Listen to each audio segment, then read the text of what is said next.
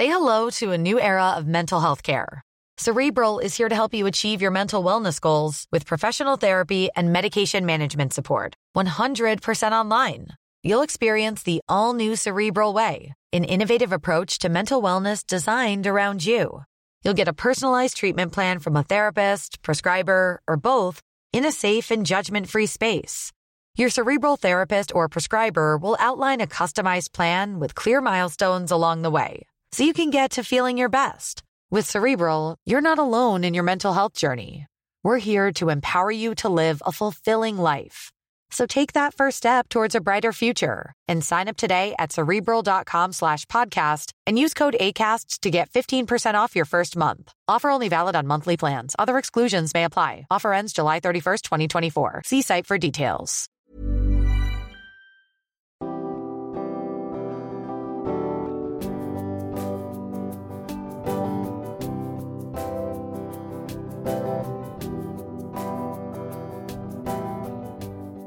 Bonjour et bienvenue dans Milkshaker, le podcast qui agite les idées reçues sur l'allaitement. Je suis Charlotte Bergerot-Palisco, la maman d'un petit garçon de 4 ans, et dans la vie je suis ostéopathe spécialisée en périnatalité. J'ai destiné ma pratique aux femmes et aux enfants, en particulier dans cette période charnière autour de la grossesse, de la naissance et du postpartum, avec une spécificité, permettre au bébé de mieux téter pour mettre en place un allaitement serein en libérant les bébés des tensions qui les empêchent de téter correctement. Ce podcast, je l'ai imaginé pour vous offrir des témoignages variés, des expériences de familles qui ont allaité plus ou moins longtemps et avec plus ou moins de facilité. Ici, vous découvrirez l'allaitement sous toutes ses coutures. Vous pourrez aussi vous informer auprès de professionnels, tous spécialisés dans le domaine, qui vous apporteront lors d'épisodes experts les informations les plus justes et vous permettront de vous orienter en cas de difficulté. Mon objectif, il est très simple, offrir ces informations à toute mère, famille et tout professionnel qui souhaite se renseigner sur le sujet que chacun puisse faire ses choix de façon éclairée et casser les idées reçues qui circulent pour vous rendre l'allaitement plus accessible, plus facile, normal, banal même, et ce qu'importe vos envies et votre projet. Ce qui aide ces informations à se diffuser pour que le plus grand nombre puisse en bénéficier et qui permet à Meetshaker de continuer de s'agiter, c'est vous, par vos partages autour de vous, sur les réseaux, vos écoutes, mais aussi vos notes ou étoiles sur les plateformes d'écoute. Alors je vous serais très reconnaissant de prendre une minute pour soutenir ce projet. Et maintenant, place à l'épisode. Je suis très heureuse aujourd'hui d'accueillir Océane sur Milkshaker. Océane a beaucoup œuvré à son échelle pour démocratiser l'allaitement, et pour cause, son premier allaitement a souffert de la désinformation. Et cette expérience lui a laissé un goût amer. Elle est donc la maman de deux petites filles qu'elle a toutes les deux allaitées. Cinq semaines et dans la souffrance pour la première, et puis deux ans et demi pour la seconde. Pour ce deuxième allaitement, elle avait tout prévu. Elle savait pourquoi ça avait échoué la première fois et elle était armée. Et cela a fonctionné, mais ne lui a pas évité d'autres difficultés que l'on peut rencontrer avec un bébé. Nuit courte, voire inexistante, et épuisement maternel ont eu raison de son couple. Et aux 18 mois de Mélina, c'est la séparation. Océane va vous raconter toute son histoire, bien sûr, mais en mettant le focus sur cette période où elle a donc allaité en garde alternée. Comment s'y est-elle prise? A-t-elle rencontré des difficultés? Elle va tout nous raconter. Belle écoute. Salut Océane, bienvenue dans Milkshaker. Bonjour. Bon Océane, on s'est retrouvées toutes les deux au milieu d'une story chez Tagine Banane. exact. Disant qu'il fallait écouter l'épisode qu'on avait fait ensemble sur, sur allaitement et, euh, et, séparation, garde alternée, ou je sais plus comment c'était tourné. Et j'ai dit tiens, euh, on me prête des épisodes que je n'ai pas encore tournés. Où ils nous proposaient d'en tourner un ou on nous renvoyait euh, je crois qu'on nous disait il faut écouter l'épisode euh, d'Océane euh, de Ainan sur, Milkshaker. Donc je dis bon bah écoutez très bien puisque vous le demandez. Allons-y. Alors faisons le peuple le, demande. Go. puisque le peuple le, demande. alors faisons cet épisode. Et on se retrouve aujourd'hui pour parler. On parlera peut-être un peu plus précisément de ça, mais moi j'ai quand même envie de connaître toute l'histoire parce que euh, parce que je sais que ça a été beaucoup de galères. Voilà, il y a eu des galères, il y a eu aussi des bons moments aussi, mais voilà, je sens que c'est semé de, de, plein de péripéties ou d'embûches ou tout ce que tu veux. Et donc, je veux savoir comment tu t'es sortie de tout. Allez, c'est Dans les moindres détails. Et en plus, c'est quand même ça qui a fait la naissance euh, de mon compte sur les réseaux sociaux. Donc, euh, bon, ça a du sens. Voilà, on sent d'ailleurs quand on est sur ton compte euh, que. Voilà, quand on remonte le feed, ça, ça, parle beaucoup d'allaitement et on sent que ça a été l'essence même Absolument. de ta présence sur les réseaux. Alors du coup, déjà dis-nous, qui es-tu, Océane? Que fais-tu dans la vie? Alors, j'ai 36 ans, j'ai deux enfants qui ont 7 et 5 ans. Euh, je suis euh, chef de service en collectivité, je suis juriste de formation euh, et puis j'ai un compte, j'ai un compte Instagram sur l'allaitement et le maternage proximal à la base. Aujourd'hui, l'allaitement étant fini, les enfants grandissant, c'est sur un, tout un tas d'autres choses, mais c'est vraiment pour ça que je suis arrivée sur les réseaux, justement parce que j'ai tellement galéré, que ça a tellement été difficile et que, et que voilà, et que c'est devenu beau et merveilleux comme je l'avais souhaité, que si je pouvais partager pour que les autres galèrent moins que moi, ben, s'il y avait au moins, je m'étais vraiment dit que si au moins ça pouvait aider une personne, euh, ben, ça serait déjà ça. Et puis, ben, en fait, euh, ça m'a aidé. y compris toi. Ouais, va carrément. Hein. Moi, j'ai vraiment trouvé aussi un soutien, aussi des gens comme moi qui, qui partageaient des vraies infos et pas uniquement des on-dit, enfin des, des gens justement qui étaient voilà qui, qui se déconstruisaient petit à petit d'un tas d'injonctions et pour aller vers ce qu'ils sentaient et ce qu'ils avaient envie. ça a été euh, très aidant pour moi aussi. Alors raconte-nous, euh, combien de temps est-ce que tu as allaité? Est-ce que tu as allaité tes deux filles? Oui, alors j'ai allaité mes deux filles. Euh, je voulais pas, j'avais pas tellement idée d'allaiter à la base. Mhm. Euh, voilà, je, je, trouvais ça un peu bizarre. Ouais. Euh, et puis je suis tombée enceinte. Euh, j'avais jamais vu ma maman allaiter, on est cinq enfants, etc. Mais je sais qu'elle m'avait allaité un peu moi et, mon frère, les deux premiers. Mais bon, j'avais jamais vraiment vu quelqu'un allaiter en réalité, hein, jusqu'à ce que jusqu'à ce que ce soit moi, hein, globalement. C'est pour ça que c'était bizarre? Ouais, je pense, ouais. Je pense que c'est juste. Il y a énormément de choses qui nous paraissent bizarres parce qu'on les connaît juste pas. Mhm c'est vraiment des fois pas plus compliqué que ça. Et euh, on a l'impression aussi des fois que les gens sont fermés, ont peur, etc. Mais enfin, juste, c'est des fois qu'on connaît pas, hein, c'est tout. Hein. Bien sûr. Quand on connaît pas, et bien, on a peur. Euh, on, a peur. Euh, donc voilà. Et en fait, je suis tombée enceinte. Et puis enceinte, et eh bien, il y a quelque chose de d'indicible et de très instinctif qui s'est installé et et, un, et vraiment un instinct maternel très fort qui arrivé avant même que j'accouche. Et, qui très naturellement m'a fait dire que je voulais allaiter ma première, dès, la, dès, le premier enfant. Et puis, euh, je m'étais un petit peu renseignée, mais pas beaucoup. J'y allais un peu la fleur au fusil, hein, en mode, euh, voilà, ça va, être, euh, ça va être easy. De toute façon, je suis convaincue. Le lico dodo était à côté du lit. je m'étais, voilà, renseignée sur tout ça et tout. Et puis, en fait, eh bien, ça s'est pas du tout passé comme ça. L'accouchement s'est déjà très mal passé. Il a été assez médicalisé. Euh, je voulais pas de péridurale, j'en ai une, ça s'est mal passé. Il y a eu la ventouse, il y a eu euh, euh, une grosse épisiotomie, etc. Il y a eu des suites de couches compliquées. Enfin, donc, donc voilà, l'accouchement n'a pas été simple. J'ai été traumatisée par l'accouchement, par le premier accouchement, un vrai traumatisme. J'ai eu vraiment un syndrome post-traumatique, etc. Ah oui, d'accord. avoir, avoir la scène du dessus et tout, je suis pas revenue pendant plusieurs jours. Enfin, ça a été vraiment ah un, oui, vrai tu t'es carrément dissociée, quoi. Ouais, ouais, ouais, complètement. Et moi, je me suis dissociée, je me suis dissociée au moment où euh, en plus, c'est fascinant parce que je sais exactement au moment où c'est arrivé, tu vois. Il y a un moment donné où je suis comme montée et j'ai vu la scène du dessus, quoi. Et c'est au moment, parce qu'à un moment donné, il y a une ventouse, le gynéco est tombé en arrière parce que la ventouse s'est arrachée. C'est à ce moment-là que là, j'ai vu le, reste de la scène du dessus. Ouais, c'est un mécanisme de défense du cerveau qui trouve que c'est trop violent et qui se dit hop, hop, hop. C'est ça, c'est ça. Et, euh, et, ça, ça a, été, euh, ouais, ça, a été, ça a été vachement dur. Par contre, ce qui est fou, c'est que euh, j'ai été dissociée à plusieurs endroits parce que par contre le pilote automatique maman, euh, ça a été instantané quoi. Quand elle est rose, elle est sortie, c'était euh, c'était c'était animal quoi. C'était il n'y a pas eu du tout de temps pour pour lier le lien ou quoi que ce soit. C'était déjà là quoi. D'accord. C'était c'était c'était mon bébé. C'était voilà, je l'ai mise au sein tout de suite. Enfin, j'ai pas voulu qu'on la prenne. Enfin, c'était vraiment voilà, ça, ça s'est mis en route tout de suite. Mais par contre, ma conscience vraiment euh, a, mis du temps à revenir. Ça a mis quelques. D'accord. Et, euh, et ben, le, début de l'allaitement s'est mal passé. Euh, déjà, de toute façon, sur la table d'accouchement, une des sages-femmes m'a dit bah, de toute façon, vos seins, ils sont quand même vraiment très durs. Alors, c'est super, mais pour allaiter, c'est vraiment pas le top. Donc là, tu viens d'accoucher, donc c'est sûr que ça, ça part mal, quoi. ça commence très bien. ça commence très bien. Euh, donc voilà, donc ça a assez mal commencé euh, avec ça en tête et tout ça. Et puis surtout à ce moment-là, du coup, pas de ressources. Il y avait, les réseaux n'étaient pas du tout ce qu'ils étaient à l'époque. Hein, c'était il y a 7 ans. Oui, donc c'était il y a 7 ans. Hmm. C'était il y a 7 ans ça. Euh, et il y a une énorme différence quand même entre les deux. Ça, c'était il y a 7 ans. Complètement. Voilà. Et moi, les ressources, je les connaissais pas. la maternité, je les connaissais pas du tout non plus. L'allaitement, c'était pas du tout encore quelque chose dont on reparlait. Comment tu t'étais préparée du coup? Quand tu disais J'avais regardé quelques vidéos YouTube et j'avais quand même, j'avais quand même vu les sites de la Leche League passer. Ouais. Et puis j'en avais parlé, est-ce que j'en avais parlé à ma sage-femme? Je pense que j'en avais un peu parlé à ma sage-femme et qui m'avait dit, bah, en gros, c'était, c'est vrai qu'il n'y avait pas ce côté, l'allaitement peut être difficile, c'était faut se faire confiance et puis voilà. Et en fait, bah, c'est pas toujours si simple. C'est vrai, mais c'est pas toujours si mm. simple. C'est une bonne base, mais il faut, il faut deux, trois autres infos. ouais, c'est ça. Et en fait, euh, moi, il y avait des infos euh, voilà, que j'avais pas. Donc là, en l'état actuel, j'ai ma rose, etc. Ça me fait extrêmement mal. Et à un moment donné, euh, j'essaye de continuer, de continuer. Et rentrer à la maison, on est resté plus d'une semaine. Et rentrer à la maison, alors il, m'embête à la maternité parce qu'elle prend pas de poids, etc. Enfin, pas assez, a priori. En fait, en vrai, j'ai revu les courbes après, il n'y a pas de souci. Mais bon, bref, il te stresse toujours avec ça.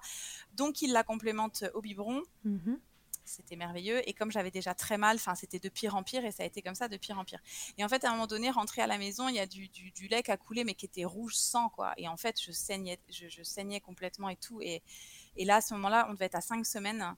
Et là, je, je pouvais plus, quoi. J'étais en sang, j'avais les seins complètement bleus. Enfin, j'avais tellement mal, ça s'arrangeait pas du tout. Euh, j'étais pincée et tout. Enfin, voilà donc je, pensais vraiment que bah seins qui n'allaient pas quoi. Oui parce qu'on t'avait dit ça à la base. C'est ça, on m'avait dit ça à la base et du coup j'ai vraiment pas forcément. Euh, j'étais vraiment quand j'ai accouché de ma première et ça a entièrement changé pour la deuxième, mais pour la première j'étais très confiante envers euh, les autres et les sachants, ceux que j'estimais sachants en tout cas, en qui j'avais confiance. Parce que pour moi, quand on est personnel médical, si on ne sait pas, on dit qu'on ne sait pas. Donc si on ne dit pas qu'on ne sait pas, c'est qu'on sait et que ce qu'on dit, du coup, c'est vrai. Et en non, malheureusement. Et en fait, non, parce que l'honnêteté intellectuelle, et eh ben, c'est pas la même pour tout le monde. Et soignant ou pas soignant, c'est pareil. En eh fait, ben, c'est une question de personne. Les soignants sont des humains avant d'être des soignants. Et euh, quand ils savent pas euh, et qu'ils croient savoir, le problème, c'est pas qu'ils savent pas, c'est qu'ils croient savoir. Ouais, c'est ça.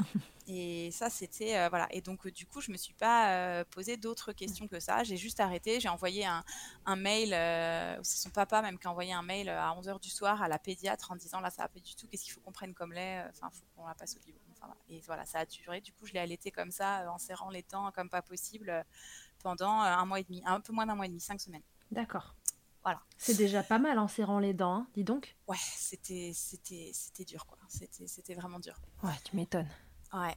Et, euh, et, en fait, voilà. Et puis bon, bah c'est tout. On est passé au biberon, vraiment la mort dans la main. Enfin, vraiment, euh, ça a mm. été euh, pour moi, ça a été ça a été vraiment un déchirement. En plus, bon, ma Rose, elle aimait pas du tout dormir en cododo, donc j'ai tenté un jour. du coup, elle est partie dans sa chambre. Elle avait deux mois et là, elle a fait ses nuits tout de suite et tout. bon, j'étais pas prête non plus.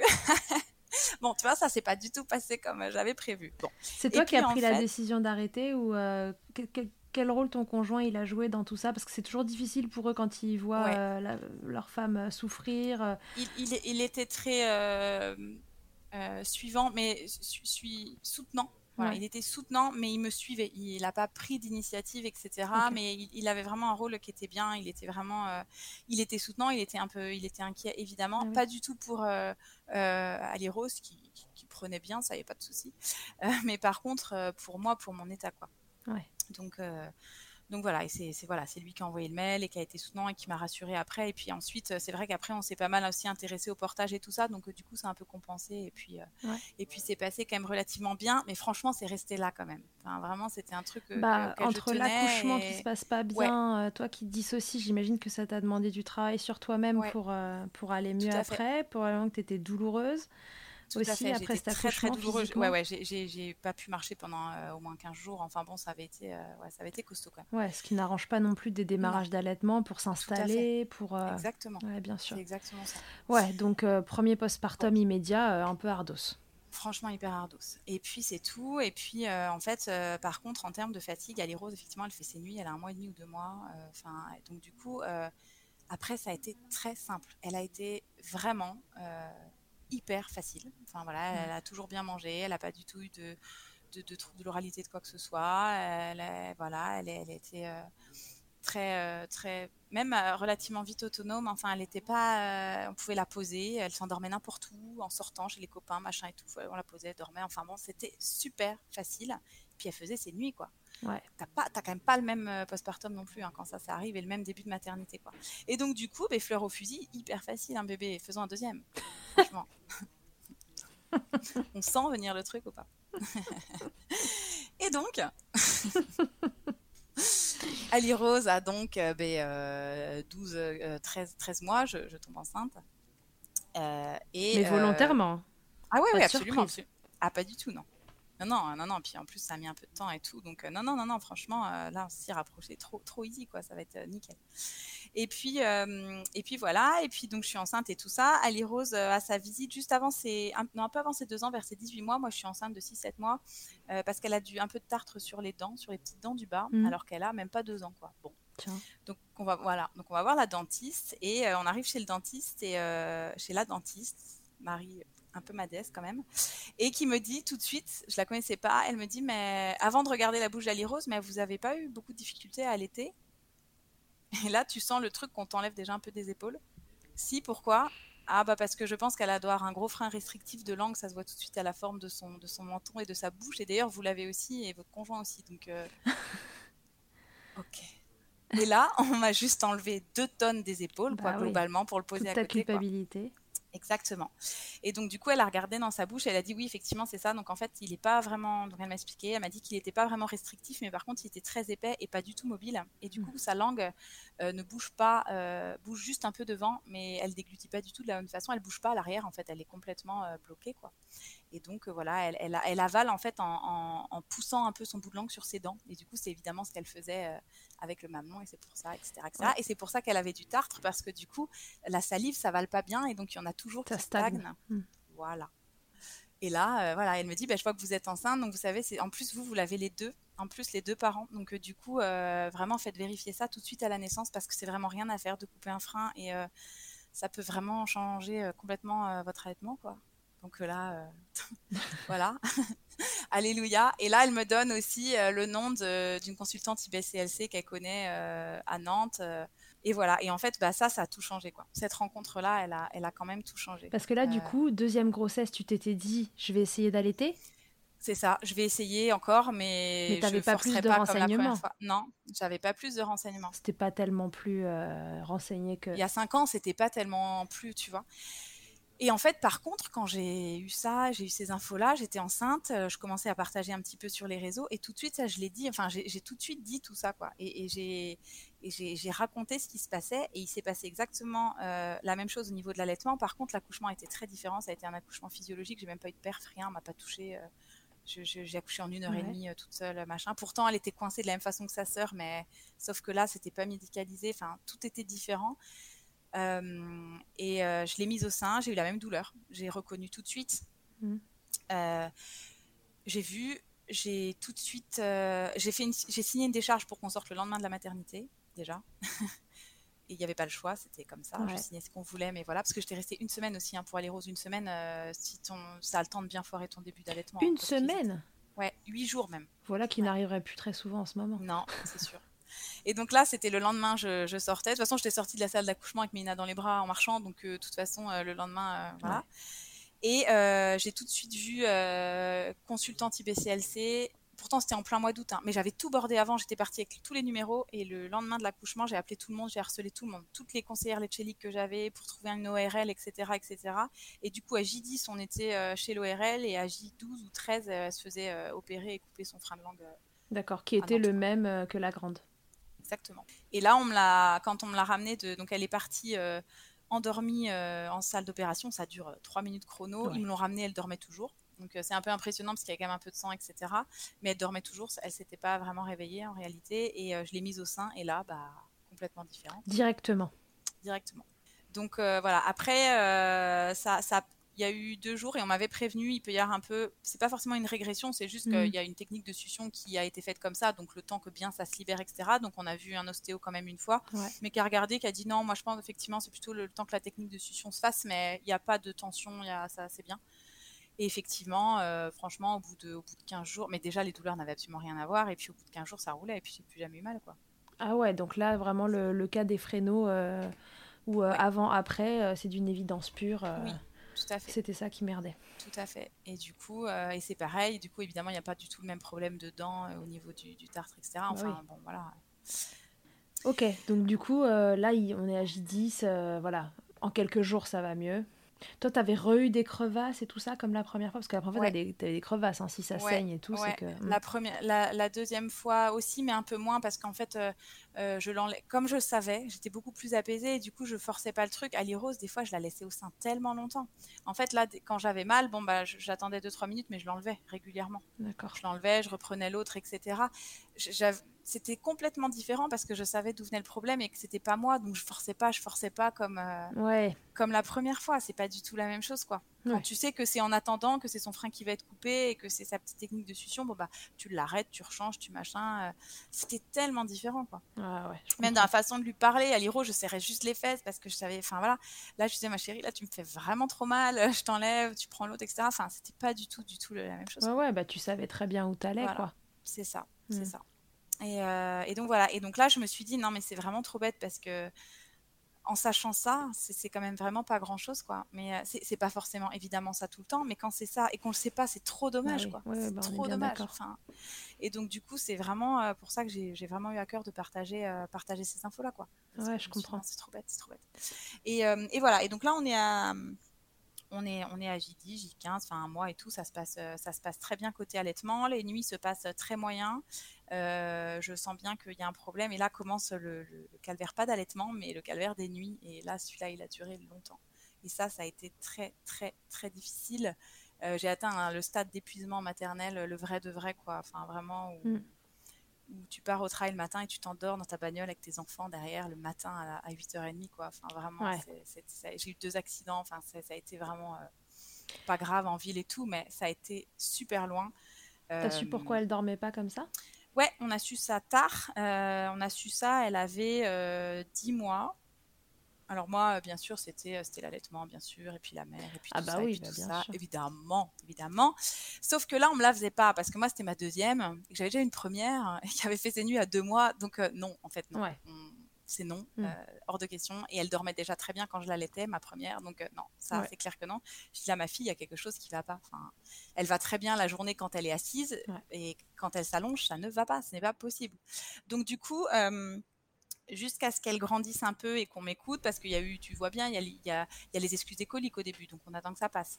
Et puis ça, ensuite, euh, bah, il va falloir qu'elle se, qu'elle se verticalise un petit peu. Bon, puis elle a marché à 10 mois. Alors à un moment donné, à 10 mois, quand elle marchait et que ça continuait toujours pareil, je dis là maintenant ça suffit, euh, faut faire quelque chose. Et en fait, euh, moi je savais très bien qu'elle avait mal, je sentais bien qu'elle avait mal. Et effectivement, elle avait du reflux. Bah oui mais elle régurgitait pas, euh, elle régurgitait pas beaucoup. je dis mais ça, ça n'a aucune espèce d'importance. Je suis désolée, mais sa sœur, elle régurgitait en jet et elle a jamais été douloureuse, jamais. Alors qu'elle avait des régurgitations, c'était impressionnant quand on a déménagé, j'en ai retrouvé encore. Enfin, c'était dingue. Et euh, que Mélina, non, c'était beaucoup plus interne que ça, mais vraiment, ça lui faisait mal. Et il y a eu autre chose, c'est que qui nous a vraiment aidé, c'est que vers 11 mois, 10-11 euh, mois, elle a dû faire 5 ou 6 otites d'affilée comme sa sœur d'ailleurs à l'époque. Et euh, là, je l'ai ramenée chez l'ORL qu'avait sa sœur, parce que sa sœur avait eu des, des, yo-yo dans les oreilles il y a 13 mois. Mhm. Elle, elle, avait, elle avait 9-10 mois, Mélina. On je l'ai emmenée chez l'ORL, elle a dit, mais je l'opère demain, en fait, parce que là, tout son tympan, il va percer. Hein. tellement il est plein. Elle dit là, c'est pas étonnant qu'elle puisse pas. Euh, elle, dit elle, doit avoir toute une inflammation au niveau de la sphère ORL parce que et c'est totalement normal que là elle puisse pas être allongée et puis ça doit pas dater d'hier. Donc euh, qui dit inflammation de la sphère ORL euh, chronique dit très très souvent reflux parce qu'en fait c'est le reflux en remontant, même s'il sort pas, qui crée l'inflammation. Exactement. Et donc, du coup, elle a eu des yo-yo dans les tympans. Le lendemain, je l'allongeais, elle s'endormait allongée. Ce n'était jamais arrivé en dix mois. Jamais. Euh, donc c'est ça qui a vraiment changé la donne, sauf que la peur de la douleur dans ses habitudes de sommeil en 10 mois ont eu le temps de bien bien s'ancrer quoi. Et donc du coup ça a été très très long à la, à la sécuriser par rapport à ça. Hmm. Euh, le sommeil est un moment angoissant et douloureux. Absolument, hmm. absolument. Et c'était absolument, euh, elle n'a pas pu s'endormir seule avant très très très longtemps, euh, même en voiture, même n'importe quoi. C'était vraiment de lâcher pour pour s'endormir, c'était c'était vraiment très compliqué. Assise, ça allait, mais en position allongée, c'était impossible. Et donc, ça a mis, elle a fait vraiment, elle a, elle a arrêté de se réveiller, elle s'est endormie plus facilement, elle avait plus de deux ans. Comment ça s'est passé du coup les nuits? Il fallait qu'elle soit au sein pour se rendormir? Enfin, Comment vous vous organisiez? Je dormais avec elle. Je, Cododo, euh, branché euh, au sein et. Euh, ouais, c'est ça. Et alors moi, ça me, ça me pesait quand même vachement parce que je me sentais vraiment euh, très très envahie quoi parce que j'adorais l'allaitement et tout. Mais là on était on a été jusqu'à bien jusqu'à la séparation en fait quasiment. On était sur un rythme de nourrisson c'est-à-dire qu'on était euh, à 15 20 tétés par jour quoi. C'était énorme ouais donc combien donc combien la nuit? Parce que bah, plus la nuit euh, parce une bonne... la rassurer ouais. ouais. tout à fait. Et en plus j'avais repris le j'avais repris le travail. Elle voulait pas boire de lait à la crèche donc j'allais la ah. l'allaiter le midi je faisais l'aller-retour le midi à la crèche pour l'allaiter, je la récupérais. Enfin voilà, c'était très intense quoi. C'était intense, mais je sais pas, il y a quelque chose qui me disait que, ben, je sais pas, elle avait, je sais pas, je sentais qu'elle avait besoin de ça. Enfin, c'était bah assez indicible, mais mais j'y trouvais mon compte par rapport à ça. En revanche, euh, la nuit et, la fatigue, c'était hyper difficile. Leur papa, en plus, était en déplacement bah la moitié du temps. Donc, euh, j'étais la moitié du temps euh, toute seule. Mais de toute façon, les nuits, c'est moi qui les gérais. Enfin, globalement, il pouvait assez peu faire de choses. Euh, donc parfois, quand j'étais au bout du bout et que ça devenait un danger, parfois il la prenait quelques heures la nuit, mais c'était. Euh, je sais qu'elle pleurait. Il fallait tourner en fait, il fallait la bercer. Euh, enfin, mais même ça, marche, ça marchait pas des masses, ça marchait pas des masses. Il fallait vraiment qu'elle qu'elle soit au sein pour se pour se redétendre. Et donc, du coup. Euh, ah, donc, elle a eu un reflux pendant très longtemps et puis c'est parti en système ORL après. Euh, hmm. En fait, c'est ça. C'est exactement ça. Et aussi, euh, j'ai fait une éviction des produits laitiers quand même à un moment donné parce que elle devait avoir 14 mois. On a quand même été chez l'allergologue parce que je suis quand même. Et en fait, on a fait un test et elle nous a dit que. Alors, on n'était pas au stade de l'allergie, mais qu'il y avait... c'était quand même très net qu'il y avait quand même une aux protéines de lait de vache. Ouais. Donc elle a mm. dit essayez, ça va passer, c'est quelque chose qui a, qui a ça, arrive euh, régulièrement, ça, ça peut passer, mais effectivement essayez de réduire et tout. Donc j'ai réduit et c'est vrai qu'on a trouvé qu'il y a une amélioration, mais mais voilà, ça, ça a été le côté euh, un peu long, mais bon, voilà, ça n'a pas, ça a pas empêché qu'elle a été allaitée deux ans et demi, hein, quand même. Ouais, je pense que là, c'est important de rappeler que les reflux gastro-œsophagiens, alors qu'un bébé reflux et des remontées gastriques, c'est normal. D'accord Tous les bébés euh, jusqu'à un certain âge, et en effet, en gros, la verticalisation, tenue assise, etc., ont des, éventuellement des régurgitations, et c'est OK. Par contre, plus ça régurgite souvent, euh, plus ça régurgite éventuellement plus acide parce que allergie, etc. Enfin voilà, si c'est trop souvent, trop fort, euh, trop intense, et eh ben ça finit par irriter cet œsophage. Mais la régurgitation, la remontée acide ne sort pas toujours. Bah et les bébés chez qui ça ne sort pas, moi à titre perso en consultation, si je les entends, parce que ça s'entend, ça fait des bruits de tuyauterie ces bébés, vous les entendez ravaler, ça mâchonne, etc. Ces bébés-là, je m'en méfie bien plus que de ceux qui régurgitent, parce qu'en fait ils le gardent à l'intérieur et ça fait l'ascenseur dans leur oesophage. Donc c'est ce qu'on appelle le reflux interne en fait. Euh, et donc si vous entendez tous ces signes-là chez votre bébé, peut-être qu'on en reparlera dans un autre épisode un jour, euh, c'est important d'insister. Et si on vous dit dans votre bébé, il régurgite pas, il n'a pas de reflux, ça, ce n'est pas suffisant comme, euh, comme explication. Ça, on ne peut pas évincer un reflux sous prétexte que le bébé ne régurgite pas. Ben là, c'était exactement ça. Quoi. Ouais. Donc, euh, donc voilà. Et puis, bon, ben, on, a, on a continué comme ça. Moi, j'ai repris le travail. Elle avait six mois. j'avais, je, partageais énormément aussi, du coup, là, sur la reprise du travail et l'allaitement parce qu'il y avait toute l'organisation avec le tire-lait et tout ça. Comment ça s'est passé, du coup? Parce que tu avais un boulot, donc tu étais salarié Ouais, c'est ça. J'étais fonctionnaire, j'étais responsable d'équipe et tout. Des horaires euh, classiques, euh, matin. Horaires euh, classiques, c'était pas très compliqué honnêtement pour moi par rapport à beaucoup d'autres parce qu'en plus, comme j'étais manager, j'avais mon bureau à moi. Donc c'était vraiment pas compliqué. Tu pouvais tirer ton lait, comme tu voulais. Elle, elle prenait le biberon facilement. Pas du tout. Par contre, elle a jamais pris de. Ah oui, tu me disais, elle, n'a jamais... pris, voilà. jamais. Elle a jamais pris de lait autre qu'à la source. Donc du coup, jusqu'à ses 11-12 mois, j'ai été l'allaiter le midi à la crèche. D'accord. Qui était pas loin ouais, qui était, qui était pas loin, qui était à 10 minutes, donc euh, c'était, c'était gérable.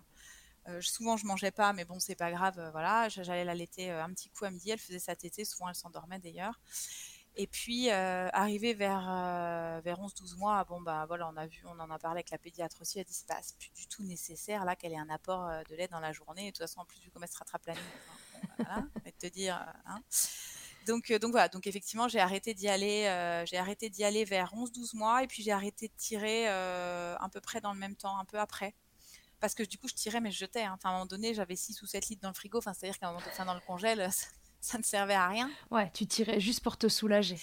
Ouais, et puis pour maintenir, parce que je me disais que voilà. Et puis en fait, euh, ça s'est adapté et, euh, et elle, elle, avait son lait euh, le soir, enfin partir de fin d'après-midi jusqu'au lendemain, et puis ça allait très bien. Et, bah oui, comme un bébé qui aurait dormi la nuit et t'étais le jour. Quoi. Exactement, dans l'autre sens, c'était juste l'inverse. Voilà. Donc ça comme c'est bien la, régulé. Comme c'est la nuit que la lactation est à balle, non, c'est bon, ça entretenait la machine. C'était nickel, c'était nickel. en dehors de ta fatigue, tout allait bien. C'est ça. Donc, euh, donc voilà. Et donc, ben, on a là après, bah, c'était rythme de croisière, euh, voilà, c'était la nuit, euh, mais avec effectivement bah, cet épuisement là qui était quand même de plus en plus difficile.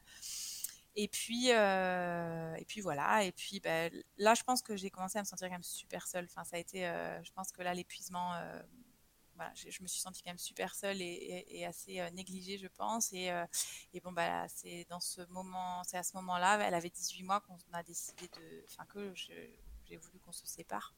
Mhm. Euh, c'était plus simple quand j'étais toute seule que, quand on était tous ensemble euh, hors déplacement. Donc, euh, bon, à un moment. voilà. tu t'es dit où est l'intérêt du couple si c'est pas. Ouais, ouais. Puis c'était, voilà, c'était, c'était pas possible. Là, c'était bon. Il y avait un côté et je, je, pense vraiment aussi quand même qu'il y a eu un côté aussi. il y avait un peu que ça à ce moment-là pour que je, savais qu'il allait y avoir de la garde alternée, tout ça. Je pense inconsciemment, c'était pas du tout construit comme ça dans ma tête, mais, mais je pense que j'ai su que ça allait être ma survie aussi, quoi. C'est ce qui s'est passé hein, quand même, hein. parce que du coup, on a fait la garde alternée tout de suite. Mélina, elle avait 18 mois, et Rose, elle avait pas 3 ans. On a tout de suite fait la garde alternée deux jours et demi, deux jours et demi. Euh, euh, et, en fait, ma, moi, ma charge mentale s'est effondrée, celle du papa a explosé. C'est d'ailleurs bien là que... On se rend compte des inégalités. Que moi, je m'en suis rendu compte, effectivement, de, du, niveau que je gérais et, de ce que j'avais encaissé. Et, euh, et, lui, inversement, quoi. Donc... Euh, euh, mais ça, c'est vrai que ça a été un peu ma survie à ce moment-là, quoi, parce que du coup, j'avais quand même moitié du temps où je pouvais souffler, quoi. Et ça, ça, ça a été vraiment.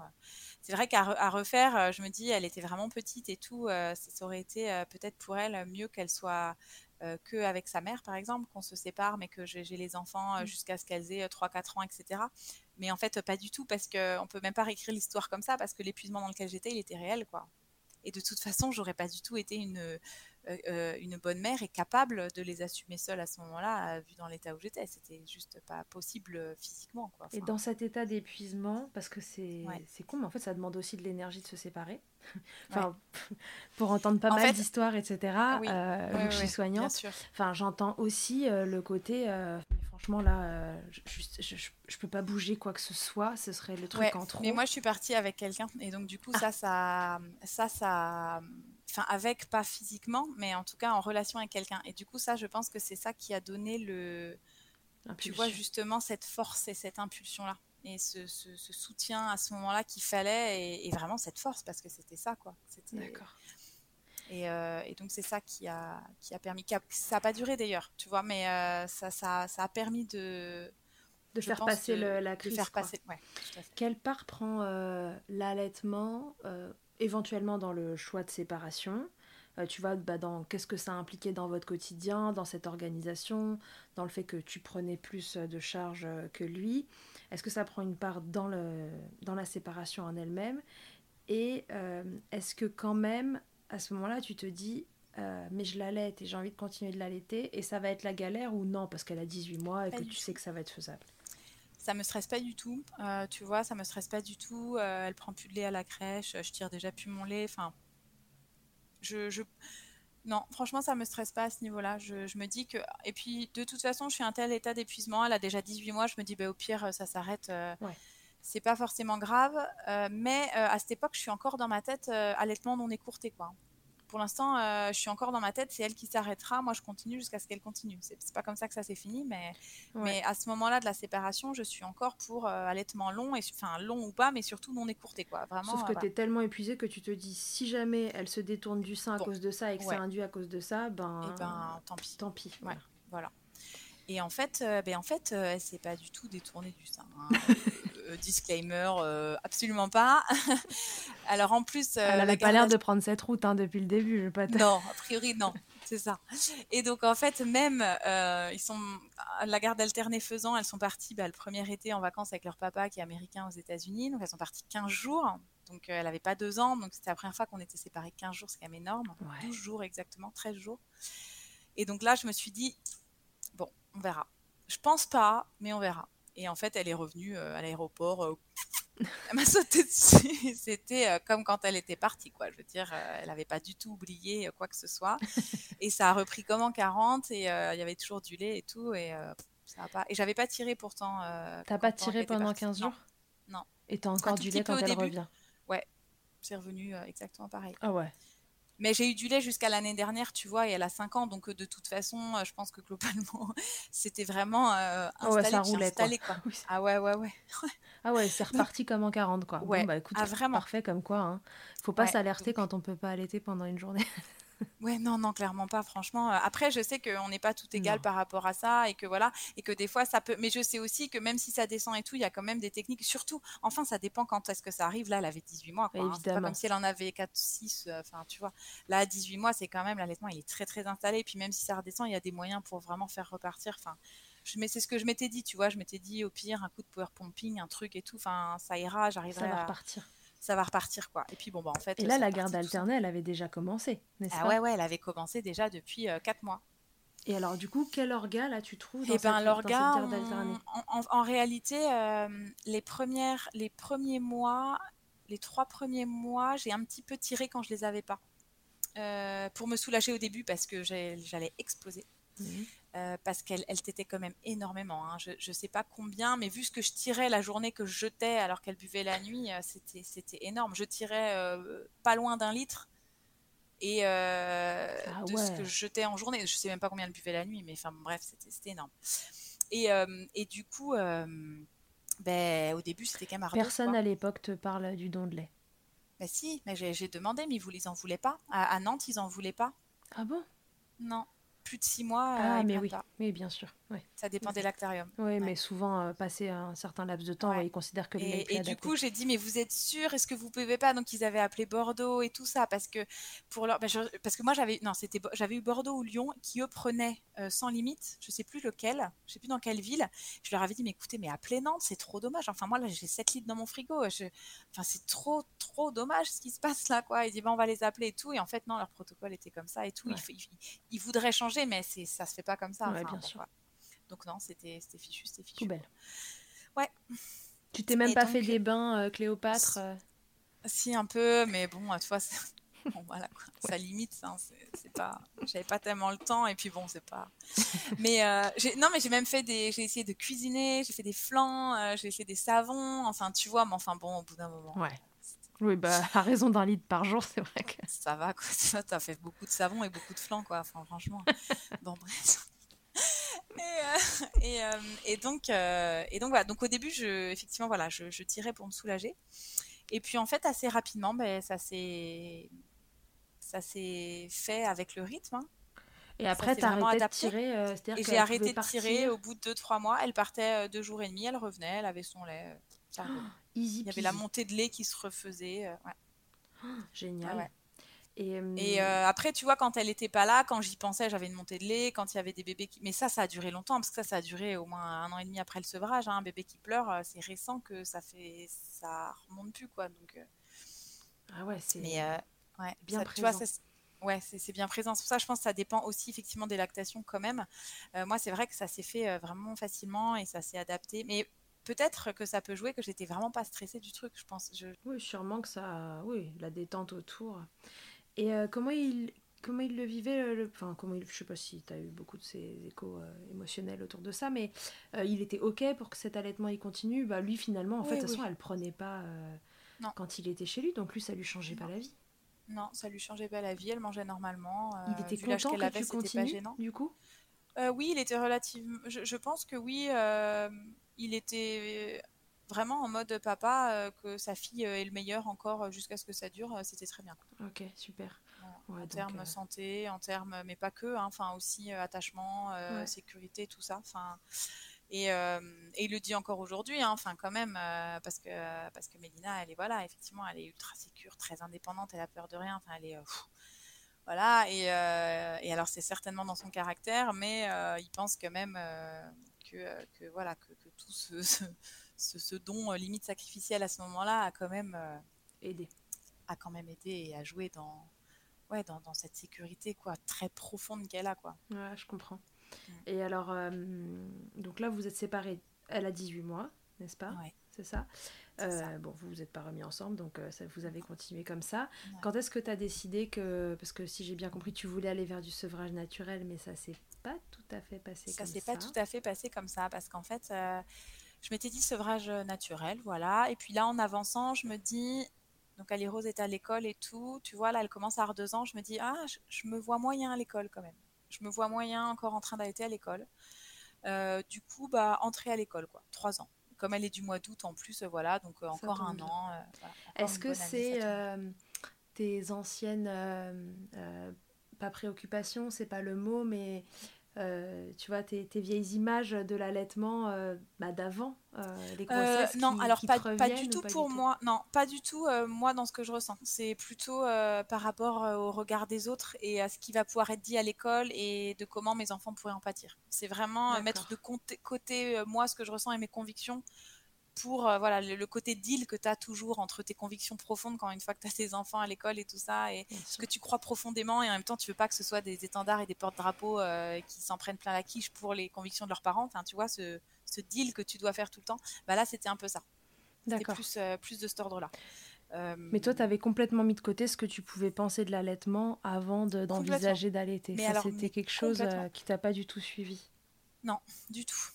Pas du tout, du tout. Euh, et puis, en fait, eh bien, euh, elle a eu deux ans euh, et arrivée en, donc au mois d'août et arrivée en, je pense, en, à peu près au mois de septembre. ça a commencé à me, j'ai commencé à avoir une aversion mm. que j'avais pas trop eu. J'avais eu un peu dans des états d'épuisement, vraiment, parfois la nuit et tout ça, mais pas en journée comme ça et tout. Et là, oh, stop je, là, et voilà. Et, en fait, par contre, c'est devenu, euh, ça n'a pas été crescendo très lentement. Hein. C'est arrivé vite et fort, et je m'y attendais pas. Est-ce qu'il s'est euh, passé quelque chose dans la même période qui pourrait expliquer ça? Tu vois quelque chose à cette période-là euh, Tu vois qui fasse que ça se déclenche aussi vite et fort? Est-ce que c'est le moment où tu prends la décision que bah, l'année d'après, du coup, ça devra s'arrêter? C'est le moment, je, pense quand même que c'est le, moment où j'ai un nouveau compagnon, où j'envisage peut-être d'avoir un autre enfant. Ah. Euh, je pense que je pense qu'il y a une suite qui se, du coup peut-être qui se, qui s'enclenche dans ma tête et je sais pas vraiment l'expliquer, mais ça peut être ça. En tout cas, c'est concomitant. Ok, c'est intéressant. Ok. Euh, en tout cas, ça arrive vite et fort. Tu supportes plus la, les tétés. Non, je supporte plus les tétés et. Euh, ça fait mal? Ou c'est juste euh, le besoin de, de, dégager ça fait, euh ça fait, pas mal, c'est vraiment le. le... Alors, c'est pas tant de dégager, c'est de me. On me touche plus, quoi. Hmm. Je j'ai plus envie qu'on me touche. Je, là, j'ai envie de me. J'ai envie de réappartenir qu'à moi-même à ce moment-là, tu vois. Hmm. C'est vraiment ça. J'ai pas, euh, j'ai jamais eu la, la sensation, je, je, le dis un peu après coup, des fois, je dis ce, ce, don un peu sacrificiel et tout, mais moi, j'ai pas eu l'impression de me sacrifier quand j'étais dedans. Hmm. J'étais, euh, j'étais quand même heureuse, j'avais plein de bons moments, euh, j'arrivais euh, parfois à prendre quand même un petit peu de temps pour moi, tu vois. Mais, mais là, c'était plutôt, non, je, je, veux me retrouver moi, moi-même et moi-même. Enfin, c'était, voilà. Et donc, et donc, du coup, eh bien, ça a été vers, au mois de novembre, je crois, que je, je, lui ai expliqué que là, ça, ça, allait se finir. Et puis il y a aussi qu'elle elle, elle, elle, continuait encore à se réveiller la nuit, à venir téter la nuit et tout. Et ça, franchement, là, je pouvais plus. là, ça y est, hein. ça va là, bien. Euh, là, c'était bon. Je pense que la sécurité, c'était bon. Euh, tout était. Non, là, je pouvais plus, franchement. franchement, non. Et, euh, et, donc, voilà. Et donc, du coup, ben, ben, le sevrage, il s'est fait en, en, pas très longtemps, hein, je pense en 15 jours. Ok. Voilà, t'étais décidée. C'était plus possible. Non, c'était plus possible. Comment tu lui as expliqué ça a été dur je lui ai parlé, je lui ai expliqué que que je pouvais plus, que vraiment j'avais pensé que aller jusqu'à ce que ce soit elle qui décide d'arrêter, mais que mais qu'en fait du coup on était deux et que bah moi je pouvais plus et que j'aimerais bien pouvoir, mais que je, pouvais plus. Alors euh, que j'avais plus envie et que au-delà de plus avoir envie, ça me ça, ça me faisait pas du bien quoi et que, que c'était dur pour moi. Je sais plus quel mot j'ai utilisé simple avec elle à l'époque, mais un peu de, de, cet ordre-là. Et on a essayé de voir avec elle si on pouvait trouver un biberon. Euh, on a essayé de voir. bon, et puis en fait, elle a jamais spécialement pris quoi que ce soit. En fin de compte, ça s'est arrêté. Mm. Elle avait deux ans et demi. Enfin bon. Ouais. Elle, elle mangeait normalement. Enfin, il n'y a pas de voilà. Mais par contre, ça a été beaucoup de beaucoup de pleurs, beaucoup de voilà. Après voilà, de toute façon, Mélina quand quand elle s'exprime, c'est très fort et tout ça. Donc voilà. Euh, mais c'est vrai que ça n'a ça, ça pas été facile pour elle. Je pense que ça n'a pas été facile pour elle. Elle a 5 ans, ça lui arrive encore de demander, elle s'en souvient. ah ouais, Elle a demandé longtemps hein, quand même. Elle a demandé longtemps à Tété. Après, euh, voilà, sans... Euh, oui. Je sais pas, non, tu sais bien que c'est fini tout ça, mais bon. Ça a été dur pendant combien de temps? C'est 15 jours Ça a été dur pendant, pendant 15 jours, ouais. Parce que du coup, elle, elle, revenait tout le temps, elle te demandait, elle pleurait de frustration. Ah ouais, puis elle tirait le t-shirt, elle allait chercher. Enfin bon, c'était. Et ça, je supportais plus. Ça faisait vraiment partie aussi de ça, parce qu'elle était un bambin, c'est pas du tout comme elle était un bébé. Bien sûr. Et elle était un grand bambin. Euh, c'est pareil, un bambin de 12 mois, de 13 mois, c'est pas du tout comme un enfant de 2 ans et demi. Bien sûr. Et, euh, et voilà. Et il y a 2 ans et demi, eh bien, c'est vrai qu'ils ont une autonomie qui est telle que, que voilà, ils viennent vraiment servir. Enfin c'est compliqué de mettre. Euh, ils sont grands et en même temps, ils sont pas encore suffisamment grands pour mettre euh, encore qu'ils comprennent bien les barrières précises du consentement, du machin et tout. Enfin, je veux dire, c'est compliqué, quoi. Enfin, donc, euh, du coup, tu es un peu dans un entre-deux où tu peux pas tellement faire autrement, quoi. Donc, du coup, ils arrivent, ils ouvrent, ils machin, ils se branchent. Et ça, je ne pouvais plus. Ouais, et puis surtout sur un bébé qui avait eu l'habitude de que ce soit vraiment open bar H24 parce qu'elle avait un grand besoin d'être assurée, etc. Et que c'était par là qu'elle trouvait. Tout à fait. Qu'elle trouvait du coup là, il a fallu, euh, voilà, il a fallu trouver d'autres moyens et les câlins et puis bon bah. Ouais, comment t'as bah, compensé? euh, ça? je l'ai, elle, a redormi pas mal avec moi au début et puis en fait elle, elle a trouvé, euh, elle, elle roulait les, la peau, elle roulait la peau du cou, elle roulait la peau de la main, elle roulait la peau là. et bah c'est comme ça qu'elle a trouvé. Et puis en fait, elle a jamais pris de doudou. et je pense qu'au bout d'un mois, j'ai quand même proposé plusieurs fois la tétine à deux ans et demi, ça faisait tard, mais je voulais pas en fait que, que comme il n'y avait plus l'allaitement pour la rendormir la nuit, je voulais pas que mes nuits redeviennent vraiment très catastrophiques. ah oui, tu m'étonnes. Fois, voilà, plusieurs fois j'ai reproposé la tétine, elle la voulait pas, elle la voulait pas, mais je, je lui ai reproposé d'autres, etc. Et elle a fini par la prendre en fait. Elle a fini par prendre la tétine et là quand même, ça a quand même. Ça lui a permis de s'apaiser et de trouver la détente euh, qu'elle trouvait en tétant. Absolument, absolument. Et elle l'a quitté, tu vois, elle l'a gardé un an et demi. Quoi. Ça va. Non, franchement, ça va. Hein. A lâché à 4 ans, vraiment. Hein. De toute façon, il n'y avait pas. Il n'y avait pas photo. Enfin, donc, euh, mais là, c'est vrai, que les considérations sont très différentes. C'est encore une fois hein, à deux ans et demi. tu vois, je n'aurais jamais donné une tétine à 6 mois parce que, voilà, pour toutes les raisons qu'on connaît. Et puis, je sais aussi qu'il y en a où ça se passe tellement crème bah avec la tétine plus l'allaitement et tout, c'est nickel. Enfin bon voilà, elle, je savais que vu les problématiques qu'il y avait eu de frein et tout, c'était vraiment pas le genre de bébé où il fallait peut-être euh, faire ça. Mais euh, voilà. Donc voilà, ça s'est fait comme ça. Et, euh, mais elle a quand même continué de redemander de temps en temps. Ouais. Elle a vachement demandé pendant un an et, et ça lui arrive encore. La dernière fois, là, ça devait être il y a deux mois, tu vois, un peu avancé cinq ans, mais ouais. ah oui, oui, elle, a un souvenir très net.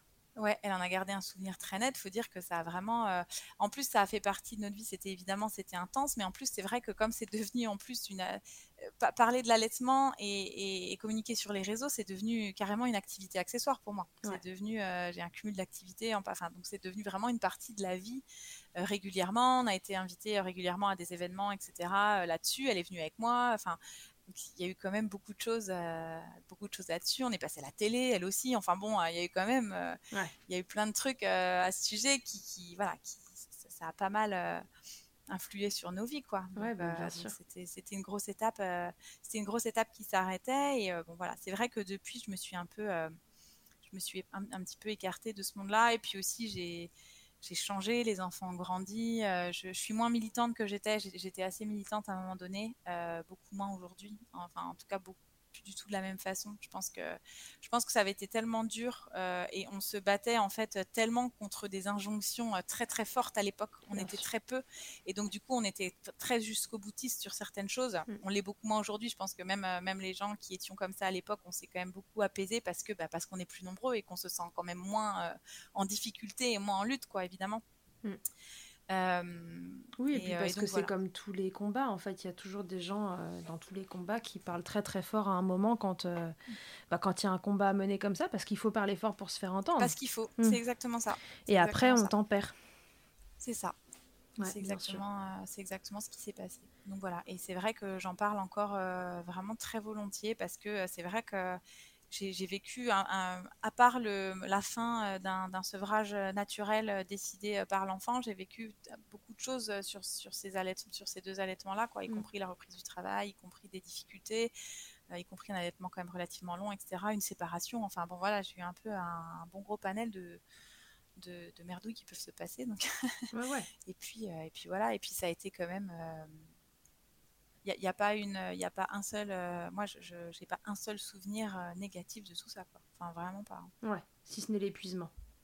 Ouais si ce n'est l'épuisement. mais ceci dit allaitement ou pas allaitement hein, ah bah, oui, oui. Euh, je, je, pense que allaitement ou pas allaitement honnêtement là ça aurait rien changé hein, son reflux son reflux et ses problèmes ORL, euh, ils étaient là. Enfin, ça aurait même été pire avec du lait de vache. Donc, euh. Ah oui, c'est très certainement. Et tu vois, aujourd'hui, elle a 5 ans. Euh, les yo-yo, on lui a retiré il y a 2 ans. On a dû lui remettre en urgence 3 mois après. Enfin, je ah veux dire, son problème, elle l'a. Il y a vraiment quelque chose. Et elle les a toujours à 5 ans. Là. Donc, hum. ouais.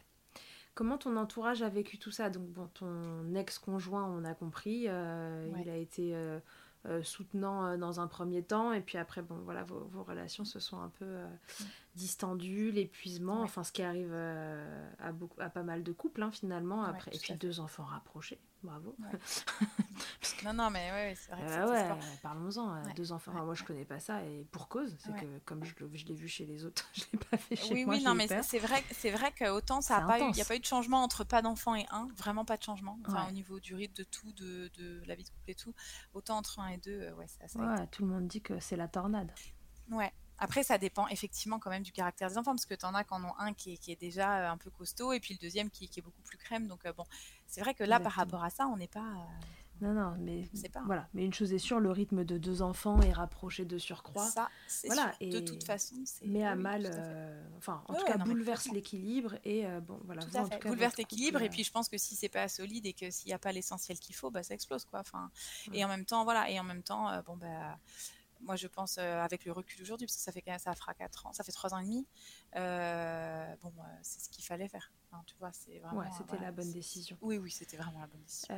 Ensuite tu t'es tu t'es remise donc avec quelqu'un dans la foulée qui avait des enfants?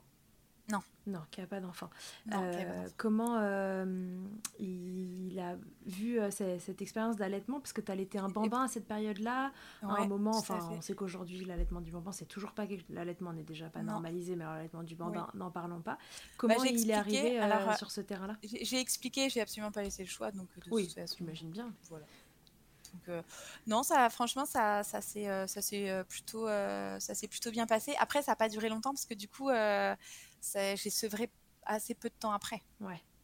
Donc du coup, tu vois, du coup, il n'y a pas eu une, une grande période, mais mais non, ça se passait très bien. D'ailleurs, il y a des photos de, il y a pas mal de photos d'allaitement à cette période qu'il a prises et tout ça.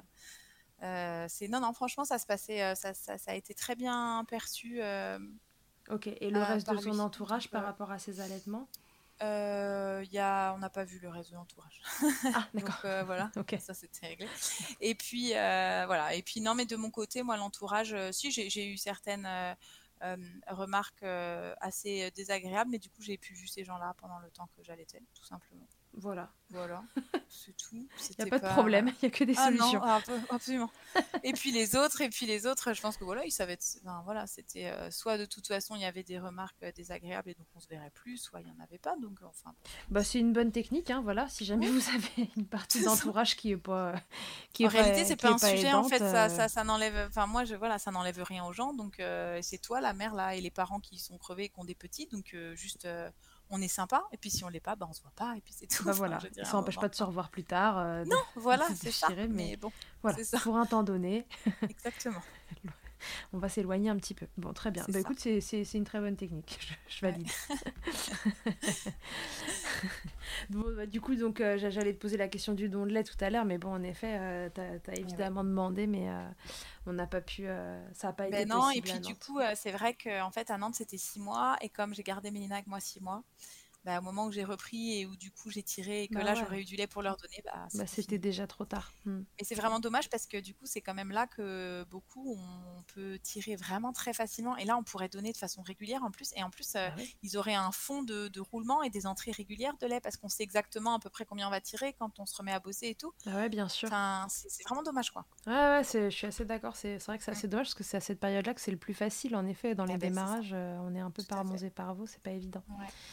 Euh, alors, du coup, euh, ce serait quoi ton meilleur conseil euh, pour une maman qui a envie d'allaiter?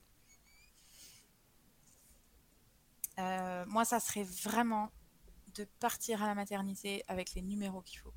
Et avec, euh, avec euh, plan A, plan B si ça répond pas, plan C si ça répond pas, plan D si ça répond pas. Et, euh, mais vraiment, parce que les premiers jours, ils sont cruciaux. Et, et vraiment, il y a des gens qui sont super à la maternité, qui sont formés. Il y en a qui sont super, qui sont pas formés, mais qui le savent et donc qui disent qu'ils savent pas et qui vont pas te mettre sur des mauvaises pistes. Donc ça, c'est super aussi.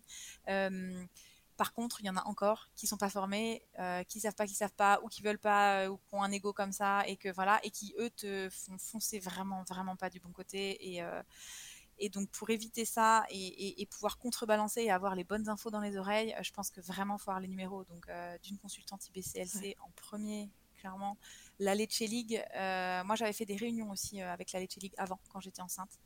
Ça- je pense que ça m'avait quand même pas mal aidé. Donc j'avais plusieurs numéros de Nana de la Leche League au cas où parce que comme c'est que des bénévoles, bon bah elles peuvent pas toujours répondre et tout, mais du coup j'en avais beaucoup. Enfin c'est pas juste deux et puis bon bah ils répondent pas, mince on est fichu. Non non, je devais, je pense que j'avais au moins six ou sept niveaux quoi, comme ça. euh, Ouais, ouais, t'étais sûre. sûre d'avoir quelqu'un. Je m'étais renseignée avant euh, les ORL qui, euh, qui s'y connaissaient en allaitement, euh, les, les médecins qui, qui étaient OK allaitement et tout ça et tout ça, quoi, pour vraiment avoir tout ce qu'il fallait. quoi. Donc, euh, donc je pense que c'est vraiment ça qui a, a- changé la donne. Et ton conseil à une maman qui dont, le couple se brise, enfin voilà, qui se sépare et qui a envie de continuer d'allaiter? Dans ton cas, c'est vrai qu'à à 18 mois, ça quelque part un peu facilité les choses parce qu'en Ouais, plus avec une ça. petite Bah, qui prenait pas pe- ses bibes, ouais. euh, bon. C'est ça. Et ça a permis la garde alternée parce qu'elle aurait eu six mois. Évidemment, euh, là, par contre, la garde alternée n'aurait pas été possible. Ouais. Mais euh, je, je pense, je pense que honnêtement, on se serait pas séparés plus tôt non plus. Je pense qu'il y a un moment donné, justement, c'est ce qu'on disait. Les enfants euh, trop petits et la, la fatigue aidant, à, à moins que vraiment, euh, et, et ça peut arriver, où il faut se sauver, enfin évidemment. Mais sinon, eh ben, euh, tant pis. Enfin, là, l'équipe parentale, elle est, elle, elle- elle est trop essentielle. Et puis, euh, faut, faut un peu mener la barque, voilà, Mm. dans, dans cette configuration-là pour l'instant. Et puis, nous, voilà, c'était arrivé à un moment donné où la séparation, elle était faisable aussi, tu vois, Ouais. et, et où la garde alternée était faisable. Donc, donc je pense que, je, je pense que, mais alors, il y a des, il y a pas mal de, de- de mamans aussi, moi, qui m'écrivent, qui se séparent parce que euh, ils ont des grosses, euh, des grosses, pas incompréhensions, mais ils sont, ils sont vraiment pas d'accord justement sur l'allaitement, sur la façon d'éduquer les enfants, etc., Mm. etc. Alors ça me surprend toujours un petit peu. euh, qu'on ait fait des enfants ensemble avec euh, des visions si différentes Ouais. des choses, mais Ouais, mais bon, parfois, malheureusement, bon. les questions se posent pas avant parce que. c'est ça. Bon. Et puis, mais parce qu'il y, a- il y a aussi qu'en France, on n'a pas trop la culture du, du date euh, très précis avec des questions et tout ça. On n'a pas du tout ça en France, Ouais, mais c'est bien dommage parce que, parce que du coup, euh, des fois, juste euh, on sort ensemble et tout, et ça fait un couple et on y va. Et en réalité, on ne s'est pas posé les questions super essentielles qui vont faire les super gros défis de la vie derrière. Et, euh, voilà. et bon, a priori, c'est pas parce qu'on se les pose non plus que ça veut dire qu'on va pas se séparer. Mais euh, c'est vrai que des fois, il y a, il y a quand même des choses euh, qu'on aurait pu euh, se rendre compte. Après, il y a aussi les choses où, bah, comme moi, je voulais par exemple pas du tout allaiter avant. Et puis en tombant Mmh, enceinte, euh, les sûr. choses ont changé. Quoi. Ouais, et, et évolue toute cette fibre est, est arrivée. Absolument, on évolue aussi. Euh, donc je pense que moi, j'avais pas cette difficulté-là, parce que du coup, on était euh, complètement d'accord avec ça. Leur papa avait été allaité hein, aussi aux enfants et il s'en souvenait. Il avait même des souvenirs. Donc euh, du coup, euh, bon. Et puis aux États-Unis, c'est quand même plus, c'est quand même beaucoup moins diabolisé hein, l'allaitement. Ouais. Ouais, jusqu'à deux ans, euh, c'est jusqu'à six mois sans trop de soucis, et même un peu plus grand, c'est quand même plus admis qu'ici. D'accord. Et pourtant, à l'époque, euh, donc euh, quand, euh, quand on était petit, tu vois, donc. et euh, donc c'est vrai qu'on n'avait pas ce souci-là. Je pense que quand euh, quand il y a ce souci-là, pour continuer l'allaitement euh, dans une séparation avec un papa en plus qui est pas forcément soutenant et qui est pas pour, c'est quand même pas évident. Et Bah je pense que là, à part garder le petit. Euh, et pas faire de garde alternée, euh, ça, ça va pas forcément être simple. Quoi. C'est Après, si l'enfant est plus grand, bah, je pense que ça peut se faire euh, voilà, assez aisément. hein. Ouais. Et puis si la lactation suit pas, par exemple comme la mienne a suivi et s'est adaptée hyper facilement, euh, on peut aussi euh, se mettre une petite routine de tire-lait. Ça, c'est tout à fait possible. Moi, je l'ai fait en reprenant, en travaillant, mais on peut tout à fait le faire parce que la raison, c'est la garde alternée. Enfin, je pense que vraiment, Ouais, ça, c'est faisable. hein, Ouais, ouais, sans que c'est. ce soit trop pénible. Mm, Oui, et puis après, à chacun de voir ce qui est gérable ou pas gérable. euh, Oui, c'est ça. Dans, voilà. dans la mesure où on veut absolument continuer l'allaitement, Ouais. si c'est ça là l'intérêt supérieur à ce moment-là, euh, je pense qu'il y a moyen de, de trouver une orga, quoi. Ouais, ouais, ouais, Voilà. bien sûr. Je pense aussi. Au niveau professionnel, ça a changé des choses du coup dans ta vie? L'allaitement? Ouais. Ça a été des Euh, opportunités à un instant T, ça t'a. Ah oui, alors ça m'a. euh, oui, bah oui, si, quand même, parce que c'est quand même ça qui m'a conduit sur Instagram. Oui. Euh, euh, donc c'est plutôt de ce côté-là, euh, dans mon boulot régulier et tout, pas tellement, si ce n'est que toute cette expérience d'allaitement, ça m'a quand même. je, je me suis affirmée énormément hein, sur. globalement, de, de- de ma personne, quoi. Globalement, ça ça m'a donné pas mal de, force et d'assurance sur tout, tout le reste, hein, quand même. De l'ancrage. Tout à fait, c'est exactement le mot. Euh, et après, professionnellement, euh, effectivement, du coup, en, en activité bis, du côté plutôt euh, Instagram, communication, etc., ça, ça, ouais, ça a déclenché pas mal de choses parce qu'en fait, il y a la marque MAM qui m'a contacté euh, assez rapidement. Et, et donc, du coup, et on a fait de la pub, on a fait de la pub pour MAM. Euh, pour les tire-laits, euh, pour les tire-laits et les biberons, c'était euh, aussi dans la, au moment où je reprenais le travail, etc. Donc c'était sur la reprise du travail, l'allaitement, etc. Et, puis, et puis on avait fait toute une campagne aussi sur le soutien du papa dans l'allaitement, justement. Ça, c'est Mélina devait avoir un peu moins de six mois. Donc du coup, effectivement, il y a eu une, bah voilà, on a eu un, petit côté peu médiatique quoi à l'époque, Ouais. si on peut appeler ça comme ça. Enfin voilà. Euh, et puis voilà, au moment où on est passé aussi, voilà, avec Mélina à la télé, etc. Où on a commencé, et c'est vraiment le, le moment où euh, tu vois, c'était il y a cinq ans où on a commencé vraiment et où les il y a des influenceuses qui ont commencé à, à parler de ça, quoi. Mm. Euh, à, à- à réhabiliter l'allaitement comme quelque chose de pas honteux, de normal, de naturel, etc. etc. Et, donc, euh, et donc, effectivement, bah, de fil en aiguille, euh, voilà, euh, il y, a, il y a eu ce compte Instagram, il y a eu les événements, il y a eu les invitations, etc. Et c'est pas un compte qui a jamais explosé parce que c'est pas du tout, du tout, effectivement, mon activité, quoi. hein, et et ça le sera pas, c'est pas du tout le but. Mais par contre, ça m'a quand même euh, du coup créé complètement une activité bis quoi. Ouais. Et, euh, et du coup, j'ai dû demander un cumul d'activités à mon travail, etc. pour pour pouvoir facturer, pour pouvoir faire les partenariats, etc. Et, euh, et du coup, il y a eu pas mal de, ouais, j'ai tourné pas mal de podcasts. euh, C'est un, des exercices que je préfère. J'ai- J'aime Ouais. beaucoup raconter. Donc, euh, euh, Ça se voit. raconter plein de choses. j'aime bien raconter des choses de, de moi, mais j'aime beaucoup raconter un tas de choses. J'ai- J'aime bien compter, raconter. Donc, donc voilà. Et c'est vrai que ça avait, en fait, ça avait commencé les podcasts avec Léa de Je ne suis pas jolie. Ouais. Euh, à l'époque, euh, bah, c'était une des plus grosses youtubeuses françaises. Je sais pas, j'ai complètement euh, quitté euh, YouTube il y a des années, mais je regarde plus tout. Je sais plus tout quel est le, YouTube game aujourd'hui, mais à l'époque, c'était une des plus grosses youtubeuses françaises. Et, et en fait, et en fait, voilà, elle me suivait sur les réseaux, sur Instagram, et, et, et du coup, elle m'avait invitée. euh, j'étais, dans, je pense, dans plutôt les premiers épisodes de son podcast Le Nid. Je sais pas si elle le fait encore, si elle le continue, mais en tout cas. Je sais pas parce que je le suis pas, mais je- j'en ai entendu Et parler. Puis j'avais voilà. interrogé euh, Samuel, son mari. euh, Ah bah voilà, tout à fait. dans les Bah, démarrages tu de connais aussi.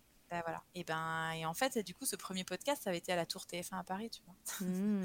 ça, ça avait été, c'était rigolo de rentrer dans le podcast comme ça, mais euh, mais euh, ça avait été, j'avais adoré l'expérience quoi. Ça, ça avait été tellement fluide. Elle m'avait dit d'ailleurs après, on a quasiment rien coupé. Enfin bon, c'était tellement simple. Ouais. Donc euh, ouais, ça, ça avait été vraiment chouette comme. euh, Ouais, donc Comme ça, ça. ça a fait bouger plein de lignes. ça a fait bouger plein de lignes. ça m'a apporté beaucoup. Ok, très bien. Est-ce que tu veux répondre donc à mon interview Fast Milk avant qu'on se quitte, Océane Allez, je sais pas ce que c'est, mais on y va. Bah, tu vas vite euh, le savoir. Il fallait écouter plus d'épisodes, que veux-tu que je te Ouais, dise. Mais je vais, je vais. Mais en, en réalité, en plus, j'ai découvert euh, ton podcast euh, quand Bah oui, il y a on- pas longtemps. bah, quand on a parlé de nous Bah dans oui. la story. Oui, oui. donc ça fait pas longtemps, elle peut pas avoir tout écouté. C'est ça. Mais c'est parfait comme ça, euh, tu vas répondre sans même Ça réfléchir. Océane, c'est quoi ta tétée la plus insolite? La tétée la plus insolite. Oh, c'est une bonne question. Il y en a plein parce qu'en plus, je me suis déjà posé la question. J'avais fait un post là-dessus et tout.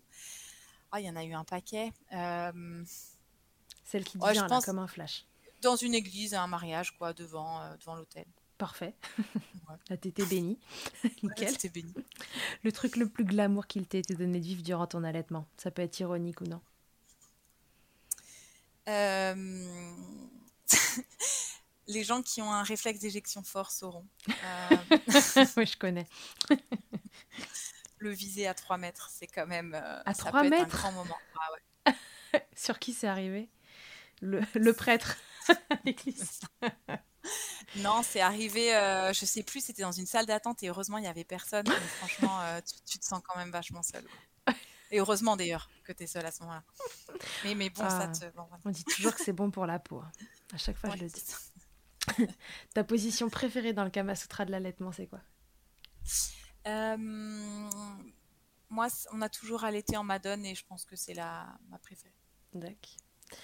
Si en un mot, tu pouvais me résumer tes allaitements. Alors, je vais te, donner, te demander un mot pour ton premier allaitement et un mot pour le deuxième. Euh, pour mon premier, bah, pour mon premier, je dirais tristesse quand même. C'est vraiment ce qui est resté. Et pour le deuxième, euh, fierté. ok. Parfait. C'est la fin de l'interview Fast Milk. Merci, tu as très bien répondu. De façon simple et efficace. J'aime. Euh, elle a raison, Léa. Il n'y aura pas grand-chose à couper. Tant mieux. Si je génère pas trop de travail, c'est cool. Est-ce que tu nous as tout dit, Océane? Je pense que j'ai tout dit sur, euh, sur ces allaitements, franchement. Et je pense que vraiment, quand on a, quand on a envie de le faire et que ça tient à cœur, comme moi, ça me tenait à cœur et j'étais tellement, tellement triste la première fois que vraiment, euh, enfin, renseignons-nous et puis, euh, et puis ayons tout dans notre petite trousse à outils parce que c'est obligé que ce soit possible. Enfin, c'est, il n'y a, pas de raison pour personne que ce soit pas possible. Donc, il euh, faut juste mm. vraiment, vraiment bien s'entourer. Quoi. de temps en temps, il y a des raisons, mais ouais, c'est pas, c'est pas le plus fréquent. C'est vraiment pas courant. En tout cas, c'est pas le premier truc auquel il faut penser. Oui, c'est ça, mm. c'est ça. Donc euh, c'est bien le fait de vous confiance et tout ça, mais surtout entourez-vous des pros. Ouais. ouais, ouais, Les deux, euh, les deux cumulés, ça devrait faire un bon, un bon mix. Merci beaucoup de nous avoir raconté tout ça. Merci à toi de m'avoir accueilli. C'était une super histoire. Euh, je pense que voilà, ça, ça aidera des moments. Peut-être ça donnera confiance. si, si pour une raison ou pour une autre aussi, dans une séparation, l'allaitement pouvait être un truc voilà, euh, freinant euh, pour, euh, pour se séparer alors que c'est la bonne solution pour le couple et pour la famille. Exact. Il faut pas mettre, de toute façon, c'est que ce soit sur l'allaitement ou effectivement que ce soit sur l'allaitement ou sur les enfants, il faut pas mettre le, fardeau de rester dans un truc qui convient pas sur le dos, sur l'allaitement ou sur les enfants. Enfin, voilà, ça va pas, ça va pas, on trouvera des solutions et pour l'allaitement y compris. Ouais, ouais, voilà, bah, voilà, de façon générale, je suis assez d'accord avec toi. Bon, et bah écoute, et du coup, ta vie amoureuse, on veut savoir avant de partir. Ah, on veut pas savoir. On veut pas savoir. Merde, tu vas avoir un truc à couper. chiante. oh non, on peut laisser. Allez, parfait. Salut Océane. Merci beaucoup d'avoir répondu à Milkshaker. Et puis à tous et à tous, je vous dis à très bientôt dans un prochain épisode. Salut. Merci d'avoir écouté cet épisode. S'il t'a plu, je te rappelle que tu peux t'abonner, noter sur ta plateforme d'écoute préférée et faire voyager ce podcast pour que l'information circule au maximum. Et si toi aussi ton histoire vaut le coup d'être entendue, que tu as envie de réagir à l'un des thèmes abordés dans le podcast avec ton expérience, tu as la possibilité de me laisser un vocal de maximum 5 minutes pour me raconter ton histoire ou un épisode marquant de ton allaitement. C'est très simple, tu te rends sur mon site internet milchecker.fr, tu cliques sur le lien qui s'affiche pour témoigner et peut-être que tu t'entendras bientôt dans un épisode. Toujours sur milchecker.fr, tu retrouveras tous les épisodes enregistrés depuis 2020. Ils sont là pour t'apporter toujours plus d'informations et de transmissions autour de l'allaitement maternel. Enfin, si tu me cherches en tant qu'ostéopathe, pour toi ou pour ton bébé, tu peux me retrouver à Suresnes, dans les Hauts-de-Seine, au centre IG4U que j'ai créé en 2020. Tu y trouveras aussi une équipe de thérapeutes spécialisés dans la prise en charge de la femme et de l'enfant.